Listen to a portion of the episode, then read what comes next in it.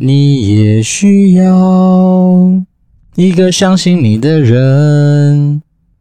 各位听众朋友，大家好，欢迎来到电玩店，我是店长迪恩。嗯，然后今天这一集主要的一个讲的内容都会环绕在说，实际上目前一零四上面有刊登的一些有关于游戏营运企划啦，然后游戏营运主任这些工作上面，他实际上在工作描述上面的一些内涵。然后根据我以前的经验，稍微跟大家聊一聊，说，哎，解题一下啦，就是说这个东西你实际上在工作上面到底在做什么？好，然后给大家一些比较呃有内容的方向，然后可以稍微去参考一下，说这东西是不是你符合你的想象，甚至是对你来说是不是你期待的一份工作？好，那但是在整个节目开始之前呢，我想说要来。特别拉出一点时间跟我们的听众来，终于有人留言，而且来问一些就是我觉得嗯蛮值得讨论的一些话题，所以很感谢这个五星留言的评论人 y g g j k k n h f f f g 的哦的伙伴，他其实写出了很轻松的可以听边听边学习，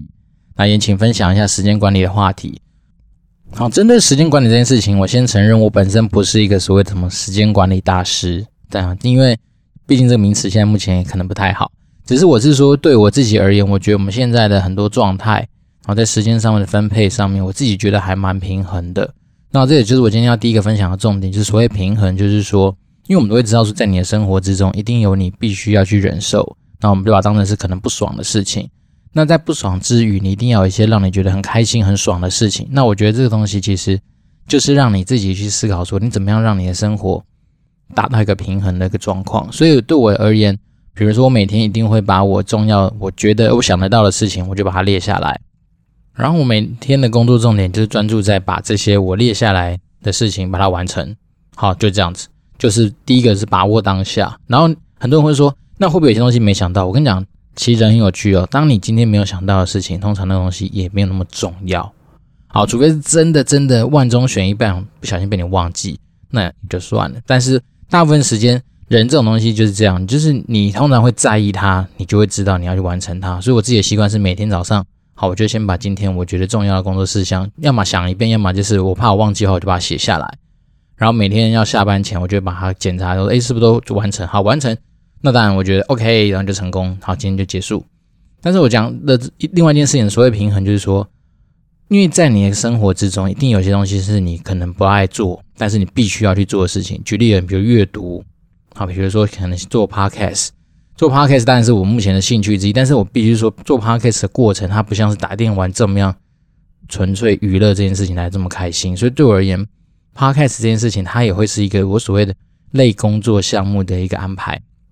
那我觉得每天的生活其实就是在一个取得一个平衡，也就是说。好，可能我做完某些事情，那我就可能犒赏自己去放松一下，那利用这样的方式来让自己的时间安排上面是相对比较平衡的。那第二个件事情是，呃，我觉得人要懂得拒绝啦，因为到了当你到了一个年纪之后，拒绝本身就是一个你必须要去学的艺术。那怎么样拒绝，让大家不会觉得说，嗯、不舒服或什么？你可以从中去拿捏。那我自己个人的经验是在至于说。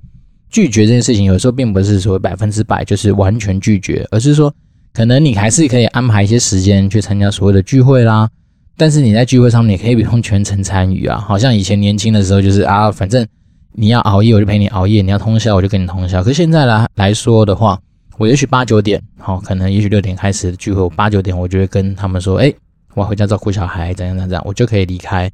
那这种东西还有一个好处是说。对，我确实也参加到了，好，人情也赚到了。但另外一个同时是你不太需要花这么多后面额外的时间去看人家表演，比如说先喝到吐或喝到挂，你不用一定要参与到整个全程，那你就会多很多自己的时间给自己。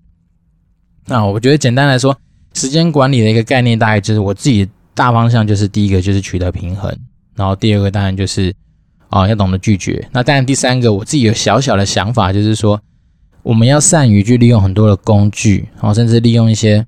相对比较好的一些物资物资来去减低你在做一些低价值事物上面的一个时间上的花费。举例而言，像我一个同事啊，他在搬家的时候，因为他现在有两个小孩，然后他跟老婆其实都要上班，所以他们就是整个房子的打包跟上架都是委托专业的人来处理。那当然大家会觉得说啊要多花钱，可是对他而言，甚至我自己的想法是觉得我很赞同诶、因为。他们大概就是多花大概两万块左右的预算，但是他可以省掉非常非常多你在打包甚至在上架的时间上跟精力上面的花费。而且像我自己实际上的经验呢，我之前搬家的时候，有时候你还会因为哪些东西你要留不留，跟你老婆会有一些争执或是讨论，好，那这就花更多的时间。所以我自己是觉得说，有的时候啊，交给专业的人来处理一些可能很价值相对比较低的事情，也是一件好事。好，包括说每年的年度大扫除也是，现在非常非常多的清洁公司有提供这种就是整个一两天的服务嘛，那我觉得你就花钱把这东西解决。第一个，你可能比较。不会因为打扫而受伤，好。第二个有可能是因为他们会给你更好的一些工具或方式，让你其实达到事半功倍的效果。所以我自己是觉得说，其实让专业的来处理很多低价值的事情，我觉得是不错的。好，那我觉得把握这几个原则啦，像像这样子的话，你的时间可能就会比啊、呃、不会比别人多，但是你可能在运用上面就会比较自在。好，这是先把一些时间交给就是难得有给我们五星而且有发问的。一些网友，那当然还有其他网友给了很多很正面的一些回应，真的非常非常的感谢。那虽然说我们现在流量可能还是不是那么大，对，但是我是期待说，我们就这样正向的循环下去以后，如果会有更多更不错的一些问题的话，那我们就来啊，就好好的回答。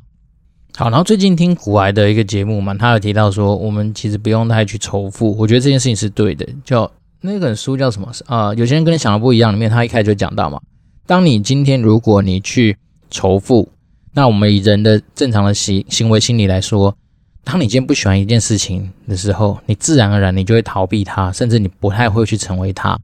那我想，没有一个人想说我不想当有钱人吧，对不对？所以这个逻辑建立起来的话，那当你如果今天仇富的话，你怎么样去变成他？我觉得那时候我在看这本书的时候，我觉得这个观念给我很大的冲击。也对，但我一方面我本来就没有太多仇富的心态，我反而是每次是看到是羡慕，然后在背后也就是希望说。有没有机会可能让我有一天啊，可能不能不敢说变非常非常有钱，但至少我不需要为了生活上面去做烦恼。所以我觉得第一个心态的健全很重要，就是我们不要有仇富的心态。好，那今天的节目开始，我们就来聊聊说，我实际上就是花点时间去104上面逛一些有关于营运企划，然后我们在工作内容上面的一些说明。好，首先第一个是。可能是应该是他，我猜啦，应该是游戏局他们想要找的是龙之谷相关的游戏营运企划。呃，你的工作内容是包括营运及行销活动规划与执行，然后第一个包括活动提案、执行跟时程控管，然后游戏内容跟规划嘛，然后文案的撰写还有工单的申请。好，这边先先到这边就先可以稍微先讲一下，这就是搭配我们之前说的，你在游戏营运的过程中，你其实就环绕着三种类型的活动在设计。第一个是有关于人的。那第二是让人花钱的，那第三个是让人花很多钱的活动。好，所以就是说，实际上你可能就是生活就会围绕在说，你根据你年度，好像是每甚至是每一季每一个月的目标来去进行这一系列活动的安排。那你实际上在运作的时候啊，就是通常可能也许在每个月的二十号之前，你就要提交下一个月你有可能会进行的相关的行销活动操作的一些我们叫做行销签呈，然后送交。各个单位的主管去审批，然后过了之后，你当然在下个月就可以顺利的拿着那一笔那个签呈，好，然后拿去做很多行销活动上面的执行，那包括呃行销投放的一些费用上面的使用，大概是这样。那接下来再到更下一个月，比如说举例人，比如说哦十月份结束之后，那你可能十一月就要准备一份十月份所有活动的结案报告。那当然有些活动是跨很多月份的嘛，所以可能就是针对于在十月有完成的活动。然后去捞相关的一些数据，然后来去比对一下，说，哎，跟你当时目标定定的一个差距，然后来去进行后续相关的一些活动，或甚至是一些检讨的安排。大概你的生活就围绕在这样子的一个时程安排上面去准备你必须要去完成的活动跟检讨报告。那在他的工作内容还包括说，官方沟通管道经营管理，好，可能社群网站甚至是官网。对，那在你是毕竟是企划嘛。那所谓的沟通管道，就是说，因为我们讲，实际上你沟通的时候，你会分外部沟通的管道跟内部。那所谓外部，就是说你可能会透过行销部门去帮你下很多，例如说 Google 啊、Facebook 啊、IG 啊，然后甚至是一些呃很有趣的一些网站上面的一些投放，然后甚至电视，然后 EDM 等等很多啦。那这就属于外部的一个沟通管道。那内部沟通管道通常就是好，比如说官网的网页制作，然后公告的一些准备，这就会是比较偏向于内部的东西。那这东西当然就会是由你呃企划来去做一些相关的一些管理跟执行，包括说有新的一些讯息来的时候，你就要让它在这些管道能够清楚的输去，然后资讯要正确。那再来是说，有些游戏它可能特别会针对于呃所谓粉丝团上面比较多花心思跟跟时间去经营。那甚至也有游戏，它可能会必须要去经营，例如说巴哈姆特的呃哈拉区，可能要去那边做一些相关文章的一些整理，好，甚至是说一些文章。一些资讯的露出，那这都会是有可能必须要去操作的事情。好，然后再来还有一个工作内容叫做例行报表的制作。那报表其实简单就把它分成日、周、月，那主要就是从日、周、月提供的数据跟一些分析的状况来去掌握一下你现在产品的一个实际上营运的状态是什么。那当然很多人会好奇说日、周、月到底看的东西有哪些不同？通常我自己把它想象成就是说月通常是看一个。比较宏观的角度，因为你是抓说整个月玩家实际上的行为，那月跟月的比较，可能看的是一个趋势。然后周的话，当然就是根据你实际上活动的安排，你可以去知道说这个活动它在这个档期上面的表现。那日报表的话，对我来说有大概两个意义。第一个意义就是说，它能够让我去掌握说我现在对于一些所谓的营收活动整个预估模型上面的走势。那通常大概两三天，你大概就可能够知道说，诶，他以这样子的东西对比过往的玩家的行为，他有没有机会达成我们这个活动需要的目标？那另外一个意义就是在于说，因为你日通常能够观察的是说，当天有没有什么异常的状况。举例而言，有时候你 server 是坏掉啊，你通常当天的那个登录状况就不会太好。那甚至说，如果有些时候是商城有问题，你那个钱其实是可不可以瞬间归零？所以。日报表可以帮助我去判断，是说通常是抓一些异常事件的一个发生的记录。好，大概是这样。好，那在下面他就提到说，啊，游戏营运企划要做产品版本的掌控。然后第一个就是说，确保开发商所提供的版本是不是符合我们的需求，然后提出相关的对策。是因为，嗯，通常一个游戏啊，它并不是 always 都是靠活动来撑。好，通常我们在做活动的时候，其实是站在巨人的肩膀上。那我们就会去跟所谓的开发商去要到说，诶，你今年整个年度可能会有哪些新的内容？包括说有的是开新的篇章啦，有新的英雄啦，新的职业啦，那甚至是说有没有什么新的系统的产生？所以我们就会根据说啊、开发商他们年度计划，然后来落在我们实际上在地经营的时候可以去做怎么样的安排。那台湾当然有台湾独特的一些。所谓的玩家特性嘛，例如说寒暑假，那例如说过年，过年通常都会有红红包行情嘛，所以你们会发现说，其实蛮多所谓的营收活动，哪怕是大礼包啦、福袋啦、转蛋等等，都很有可能在过年的时候会大量的推出。那一方面是有寒假嘛，所以寒假学生就比较有机会玩游戏。那再来是过年拿到红包之后，自然就愿意比较多的消费。好，那再来就是。通常我们会避开可能五月或六月去推很多重要的的营收活动，一方面是五穷六绝，就代表说往年通常都是五六月要缴所得税啊，可能你会有比较多生活上的支出，就这个时候你通常啦，如果你去推一些比较强力的所谓的营收活动，通常效果会受到一些冲击，这也是我们实际上一些经验上面遇到的状况。那当然，寒暑假的话就会是一个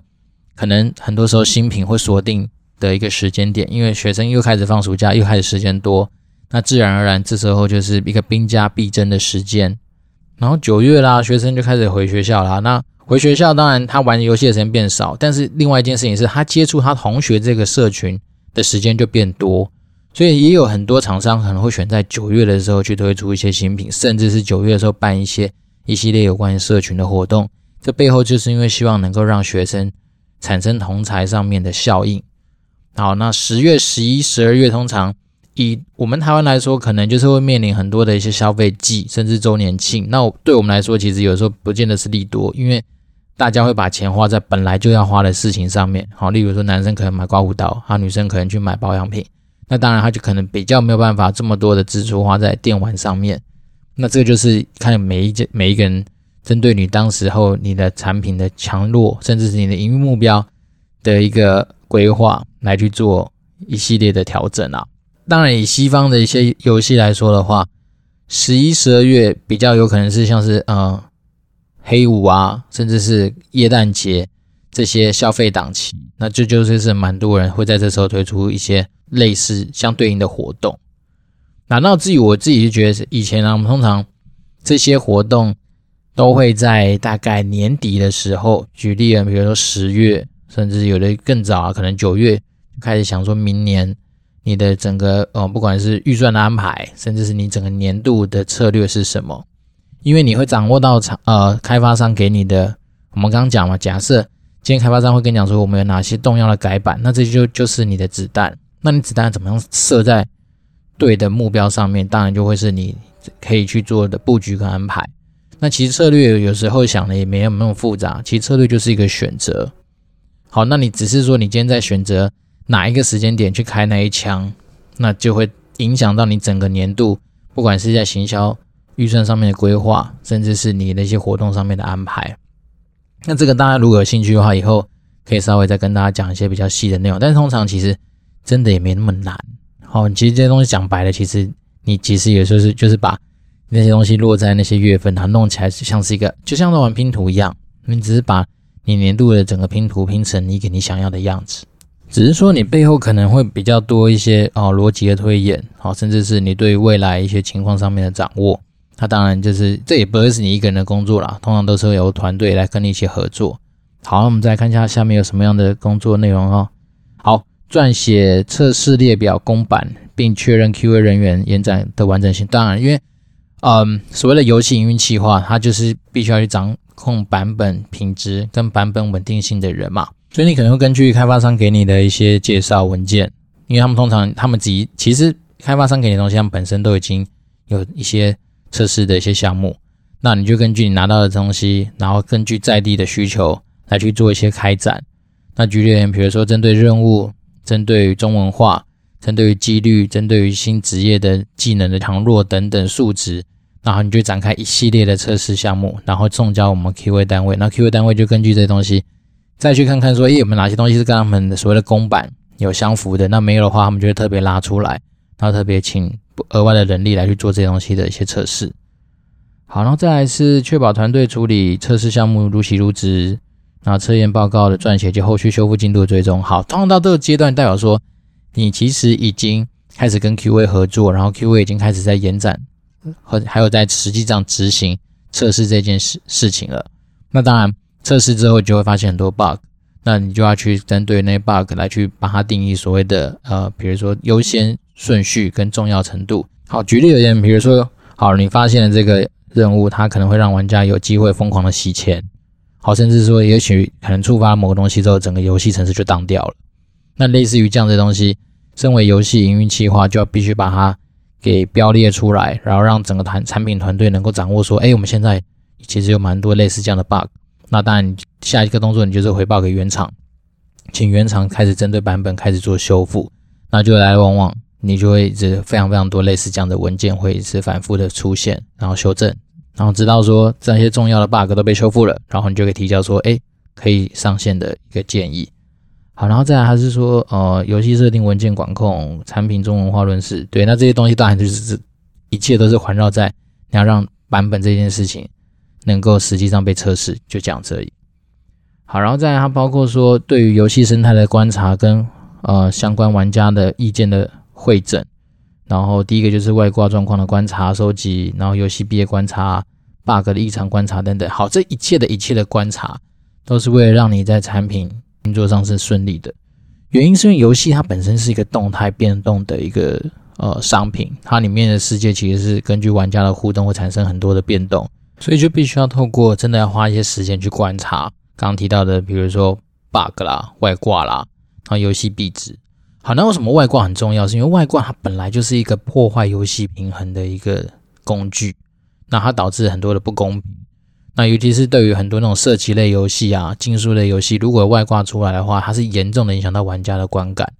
好，那以前我们实际上的做法就是，我们可能第一个，当然你只要去收集到任何外挂的程式的一些资讯，就提交给原厂，然后原原厂可能透过最好是能够透过程式面的方式就去把它阻绝，让它没办法使用。那如果说你今天真的碍于技术上面没办法做到程式面的阻挡，那可能我们就会透过一些第三方的所谓防挂的一些软体的安装，来去让这些东西没办法正常的使用。那好了，假设它又真的有办法绕掉的话，那当然游戏内这就要看游戏它的本身底层的设计有没有办法去记录到所谓的外挂的数值。那它通常就可以作为说。我们去锁定那些外挂使用账号的一些证据，然后来去做一些账号上面的处置。那当然，有的时候，以像我以前做爆爆王的经验，还有我们还要特别去外挂的论坛去掌握一下他们那个到底他们更新的频率是怎么样的。那我们那时候就因为通常外挂它也是会根据你，比如说你上了什么第三方的软体，然后他们再去破解，然后再怎么样。所以我们那时候其实后面就有点像是跟呃外挂厂商在玩心理战吧，就是。我通常就不会选择早上更新，好，我就故意到你下班，反正我都加班嘛。我们那时候我都加班到十一二点，那我就跟我们家技术说，反正我们都要加班，对不对？那我们就是在每次版本准备的差不多的时候，也许晚上十点，或是最玩家最多人玩的时候，可能八点，我就去给他更新那个就是防外挂的机制，然后让那些有在用外挂玩家可能瞬间就登不了，好，甚至他可能马上被踢出去，导致他必须要去外外挂论坛上面靠北说，哎。你这种话没办法用，那外挂公司可能已经下班了嘛，对不对？那他们当然这时候他就会为了要来解决，要么他马上就被扣回来去解决他外挂上面无法使用的状况，要么就是他可能就是要去赔玩家，就赔他们那消费者钱，就是说啊，因为可能今天晚上不能用啊，赔多少？啊，那用这样这样做了几次之后，他们其实也受不了了，因为我通常做外挂的公司，我相信在人力跟物力上面可能不会像是我们这么正规经营公司来的那么多。所以自然而然就比较有机会去对付他们。然后这是以前对付外挂啊、呃、爆爆王外挂的一些小经验。好，然后再来就是为什么要去观察游戏币值？好，就我以前在做天堂一的一个经验是，我们每天上班，其实游戏企划就要协助我们先去把各个伺服器目前在八五九一上面交易的游戏币值作为一个清楚的记录。那原因是我们要去了解到说，现在币值必须要去稳定。好，大家试想一下，如果说你今天啊、可能好不容易达到一个很有价的虚宝，但是因为游戏币可能崩盘，那你这个虚宝就会瞬间没有价值，那你就会导致说，可能很多在玩游戏的玩家，甚至是以打虚宝作为他主要牟利来源的玩家，瞬间他就是整个价值就被打烂。然后当他发现说这个游戏已经无利可图了，而且大部分的玩家其实它是一个骨牌效应。好像很多人都发现这东西无利可图的时候，就会一一的离开，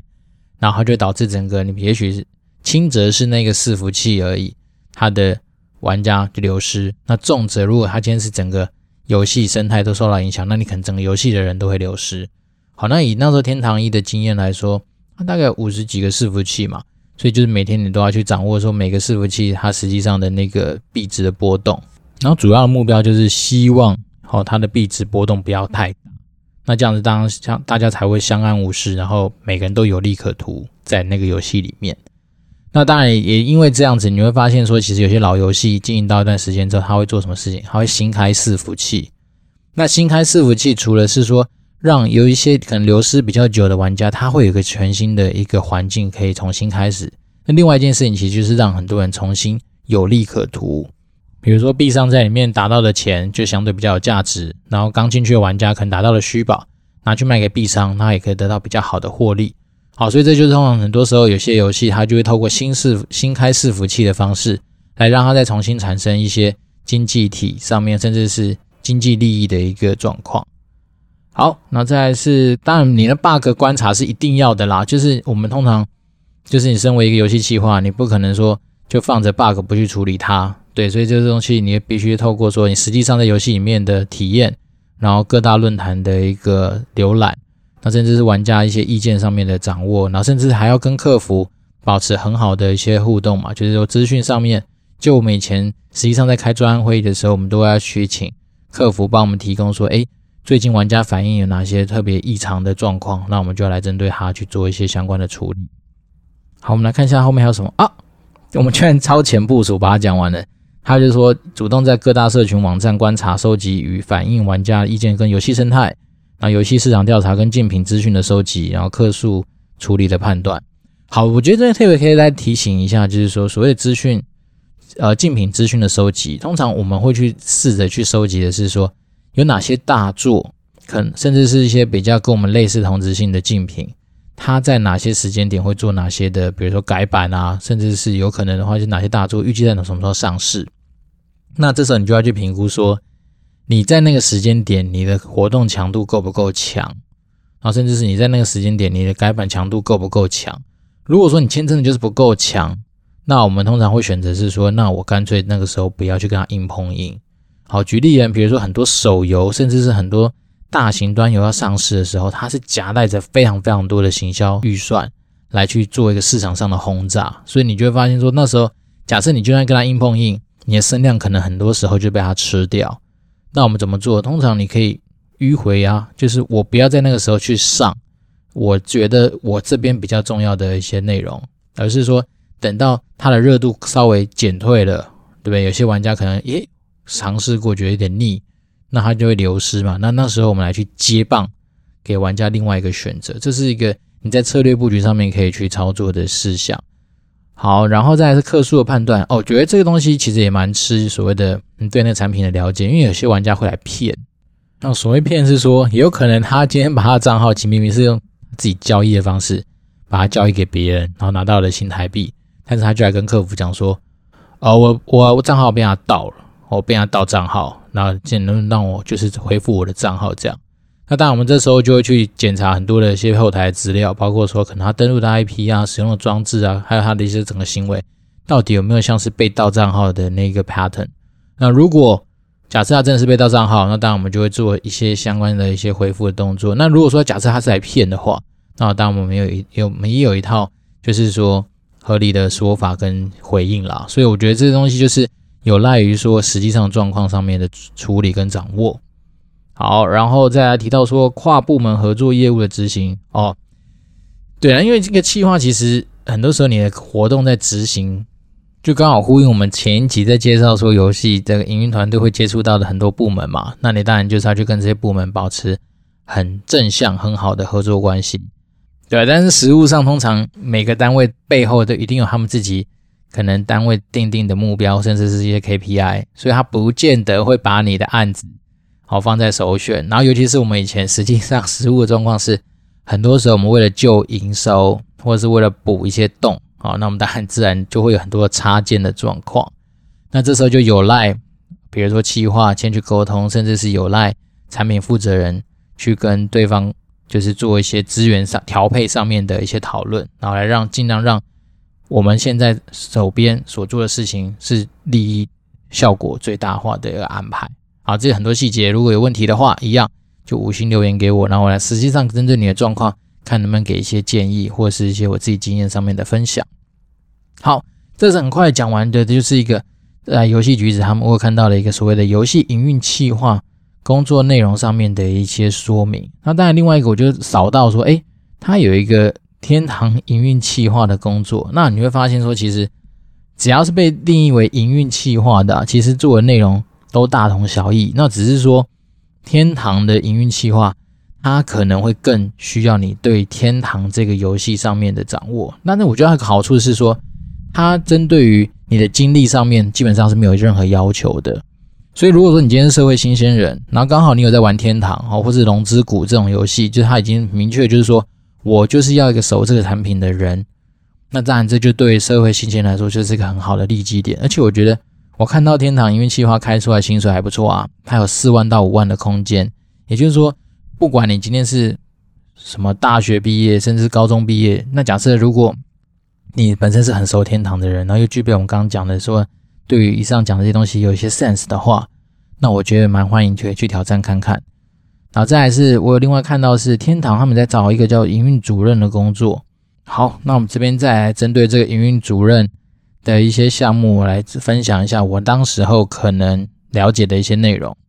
第一个是开发进度的掌握跟营运排程的规划，那这个我觉得就是跟营运计划类似了，因为我们通常都会有机会拿到原厂明年甚至有的比较好的，甚至是后年哦他们的整个开发进度的一些介绍。那当然这个时候其实你就会找团队讨论说，诶，哪些东西强，哪些东西弱，那怎么样去落在我们刚刚说的那些时间点上面。好，然后第二个是营运活动提案跟游戏生态掌握，那这个也就是跟企划类似，只是当然，因为你今天是主任，甚至是产品负责人的话，你要看的局就更大，可能就不单单只是那一个月的达成状况，而是你可能要思考的是说，好，如果这个月假设真没达到，那他有没有可能透过未来更强的一些操作，能够来把它弥补，而并不是说一定要在这个月就要去做一些补强。那这种策略的布局，就可能是主任甚至是所谓的产品负责人能够操作跟去执行的一些事项。好，再来是。形象活动规划、跨部门沟通执行等等，然后产品数据分析、玩家历程的设计，我觉得这边比较特别，是中就叫玩家历程的设计。所谓的玩家历程设计是包括说，你今天如果针对你的改版内容，那如果它是跟新手有关的话，那他到底你要你期待这个新手他进来之后，他会面临哪些大小的事情？你希望他玩多久？那你设定他大概在多少等级的时候拿到什么样的东西？这个东西导致所谓的玩家历程设计上面，你可以去琢磨的事情。那甚至有些时候，你的改版根本就不是针对新手玩家，你可能是针对回流玩家，就是诶已经离开你游戏一段时间的玩家回来，那你会希望他进行过哪些事情？举例而言，有的时候玩家回来，你可能会希望他去打，好，现在就是最新的一些游戏内容。那当然，透过一些奖励的机制，甚至是你可能安排一些社群活动的机制。比如说老手带新手，或是老人家带回流玩家这样的方式去设计，让他能够顺利的走完你希望他要走过的一些游戏的路。那这不外乎就是真的要确保是说，玩家在你这样的安排上面，一方面体验到你的游戏内容，二方面就是因此而产生兴趣，然后能够持续玩下去。因为我不知道大家实际上的经验怎么样，但对我而言呢、有些游戏假设如果我今天离开的一段时间。其实我每次回去的时候，我都觉得靠，好像在玩一个新游戏一样。因为游戏它经过改版，然后它其实很多时候它很多东西变动，就会让它变成像好像是一个新游戏一样。所以这时候这就是为什么之所以有的时候你要让一个玩家回流，其实也不是那么容易的原因，就是因为很多人可能回来之后发现说，哇，这是完全是一个新游戏，那他就会瞬间产生很大的失落感。然后尤其是他会觉得说，哦，我之前投资的东西可能。已经不符合现在这个版本的内容所需，那它产生的挫折感也会相对比较大。那至于这个东西在整个历程设计上面，就相对很说很蛮重要的。好，然后再包括说，呃，你可能要进行玩家社群的巩固、用户动向的掌握，然后主管交代事项。好，我只是说，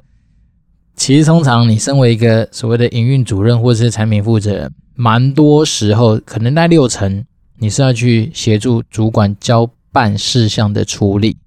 因为通常到这个职务的时候，你就会承接到蛮多是有关于主管这边他们实际上规划的一些，不管是策略事项，然后甚至是一些团队管理事项。那这东西可能跟产品因为没有那么直接的关系，但是它对于你整个团队的运作上是有帮助，而且是很重要的事情，你就要去面对这些。那这东西就根据主管实际上他派给你的内容。差异就蛮大的，而且主管的个性啊，跟他实际上的风格也都蛮不一样的。不过我自己有个小经验是可以分享是，不管怎么样，你都要确保你的资讯跟主管是保持一致，而且是畅通透明的。然后永远不要让主管有任何的 surprise。那我觉得你只要能够做到这一点，基本上通常你的考绩啊，甚至主管对你的信任度就不会太差。哪怕是你今天预估到说你的产品状况就是不好，你也不用去隐恶，你就是明白的跟主管讲，因为其实你要把你的一线主管，就是你的直属主管当成就是你一个非常好的 mentor，那你把你你跟他保持好的互动关系跟合作关系，对于你在职业上面的发展绝对是有非常正向的帮助。好，这是我自己觉得。我蛮庆幸，就是说跟我以前合作的很多主管，其实对我来说蛮照顾的。那当然，我也是把我百分之一百二十的心力，就是放在他们身上，来让他们就是我们也是帮助他达成他们所需要的任何目标。这是我一直一贯的工作的一个心法啦。好，然后他说，对于天堂的营运主任，可能有些特殊的要求，例如说，你对数字敏感度要好，要具备分析数据的能力，要沟通的能力，要创新思维，巴拉巴拉巴拉巴拉。OK，这些一切的一切，其实都是你跨任何产业都可能会需要的东西。那当然只是因为你今天是天堂的产品负责人，你能够对于天堂的一些生态，对于天堂的一些玩家的行为能够有所掌握的话，那当然绝对是比较加分的。那我自己必须承认说，我当时候我对天堂来说并不是一个很强很强的玩家，但是我会跟我的游戏企划保持很好的互动跟讨论。那我透过他们，比如说很多呃道具的提案啊，甚至你其实很多活动做久了，你大概也就知道说那些 S 级的道具啊，甚至是那些大家。很有有吸引力的道具会是什么？然后你去做很多资源上面的调控跟安排。那当然，我那时候也很感谢我另外一个，就是我的直属主管本身也是一个非常资深而且很强的天堂玩家。那当然，他就可以弥补足我在这一块上面的不足。也就是说，我在帮忙做呃，他有关于产品营运上面所需要的一切大小事情，但是他可以协助我去针对于这些道具强度，甚至是它吸引度。够不够打得动玩家来做一些互补？那我觉得这是一个蛮有趣的经验，可以分享给大家去做参考。或许你不见得真的很有机会很熟一个产品，但是你要怎么样去让你自己至少在很多的企划上面你是有逻辑，然后有你的规划的方向跟思考。这是我自己的小经验谈。因为我那时候在橘子，嗯，除了天堂待比较久，待两年之外，我之前很多游戏都是待半年多。我就被调停了，所以我都我都尽量让自己说能够在很短的时间之内要 catch up 那个游戏的一些啊、可能比较重要的点。好，那这个就好吧，还是这样了，放在以后的集数，要是有时间我再来规划一个主题来讲讲说如何去掌握每个游戏可能它它需要注意的营运要点。嗯，好，最后今天就是针对于游戏营运企划，我这边有看到游戏橘子开出来的植物。它有可能在我以前实实务工作上面会有的一些现象跟状况，大家可以带回去做参考之外，那我觉得其实如果你对任何游戏，比如说你现在正在玩的游戏有兴趣，其实他们如果有相关的职缺放出来，你本来就会是一个相对比较好的一个切入的角色，能能够去对那些游戏做一些事情，因为就我以前实际上呃招募过几位。天堂的游戏企划，甚至他们之后有成有成为产品负责人的，那我那那时候看中的都是他们对于天堂都是很熟很熟的玩家，而且他们对天堂真的很有爱，所以他们有时候当他们都说，诶，我今天能够为天堂设计我理想中的活动，甚至是我可能够去开道具的一些内容，对他们来说，其实某方来说也是一种就是兴趣跟工作上面的结合啦。那当然说。在整个设计活动过程面也是痛苦的，因为我们会去用很多方面、很多面向来去确保它能够成功。但是至少你这东西确实是能够被玩家玩到的。那我觉得那时候每次我们只要开发出一些我们自己觉得很赞的一些道具啊，我们其实心里面是还蛮雀跃的。尤其是我们有时候创新的一些，连原厂自己都没想过哦，原来有这种道具可以开。然后身为玩家，我觉得那个过程其实就一个字：爽。好，就是你自己的东西真的能够被做出来，蛮爽的。嗯，好，最后的最后一样来跟大家推歌好了。那这次要推的是陈奕迅的《病态三部曲》，它其实是由三首歌来组成。然后，第一首是《打回原形》，然后第二首是《防不胜防》，然后第三首是《十面埋伏》，然后作词人都是同一个人。那大家可以去体会一下，为什么它叫《病态三部曲》。那网络上我自己也查一些资料，其实他解释的很多人看的面向不太一样。那我自己是比较信的一个，是觉得说，他其实可能在描述的并不是我们传统一般恋情上面的男女的角色。啊，有有人是说，可能我觉得比较像是在描述说，呃，同同志他的爱是怎么样子的。那可能有时候受伤，那可能有些怪异。而不是单单只是说，嗯，写的就是个怪人。那我觉得他这种东西，要是大家去，因为可能每个人不一样的解读跟想法。我觉得这这三部曲其实真的还蛮不错的，就是说他提供给你一些不一样的一个，呃，对于爱情上面的切入点。那这三首都是粤语的，但是可以去细细品味一下他的歌词，我个人觉得蛮赞的。对，那但因为 Eason 本来就是很会诠释那种需要情感。然后需要那种就是，嗯，情绪铺张，甚至是那种比较内敛的的人嘛，所以我觉得这三三三首歌，打回原形，防不胜防，十面埋伏，然后根据他出的时间点是这样子，那大家可以听听看哦。我自己是觉得真的蛮赞，嗯，然后有些人说听得很恐怖，我是没有感觉到恐怖感啊，只是我是觉得说如果他真的是去描述的是一些同志的话，他的那些观点揭露真的确实还蛮写的，真的蛮好的。哦，好，那今天真的也很感谢，开始有人五星留言，然后给我们比较多在有问题上面的一些互动。那当然，最后还是很期待说，大家可以根据我们每次每次就是我实际上分享的一些内容，如果有任何的问题，好，不管是说在企划上面，甚至在产品负责人的工作上面有什么样的问题的话，都欢迎留言或是粉丝团，甚至是写信给我。那我一样秉持百分百不藏私的一个精神，来去针对大家的问题，好好的去做一些互动跟回答。好，我是电玩店店长迪恩。好，今天讲的比较多，然后一样下台一鞠躬，谢谢大家。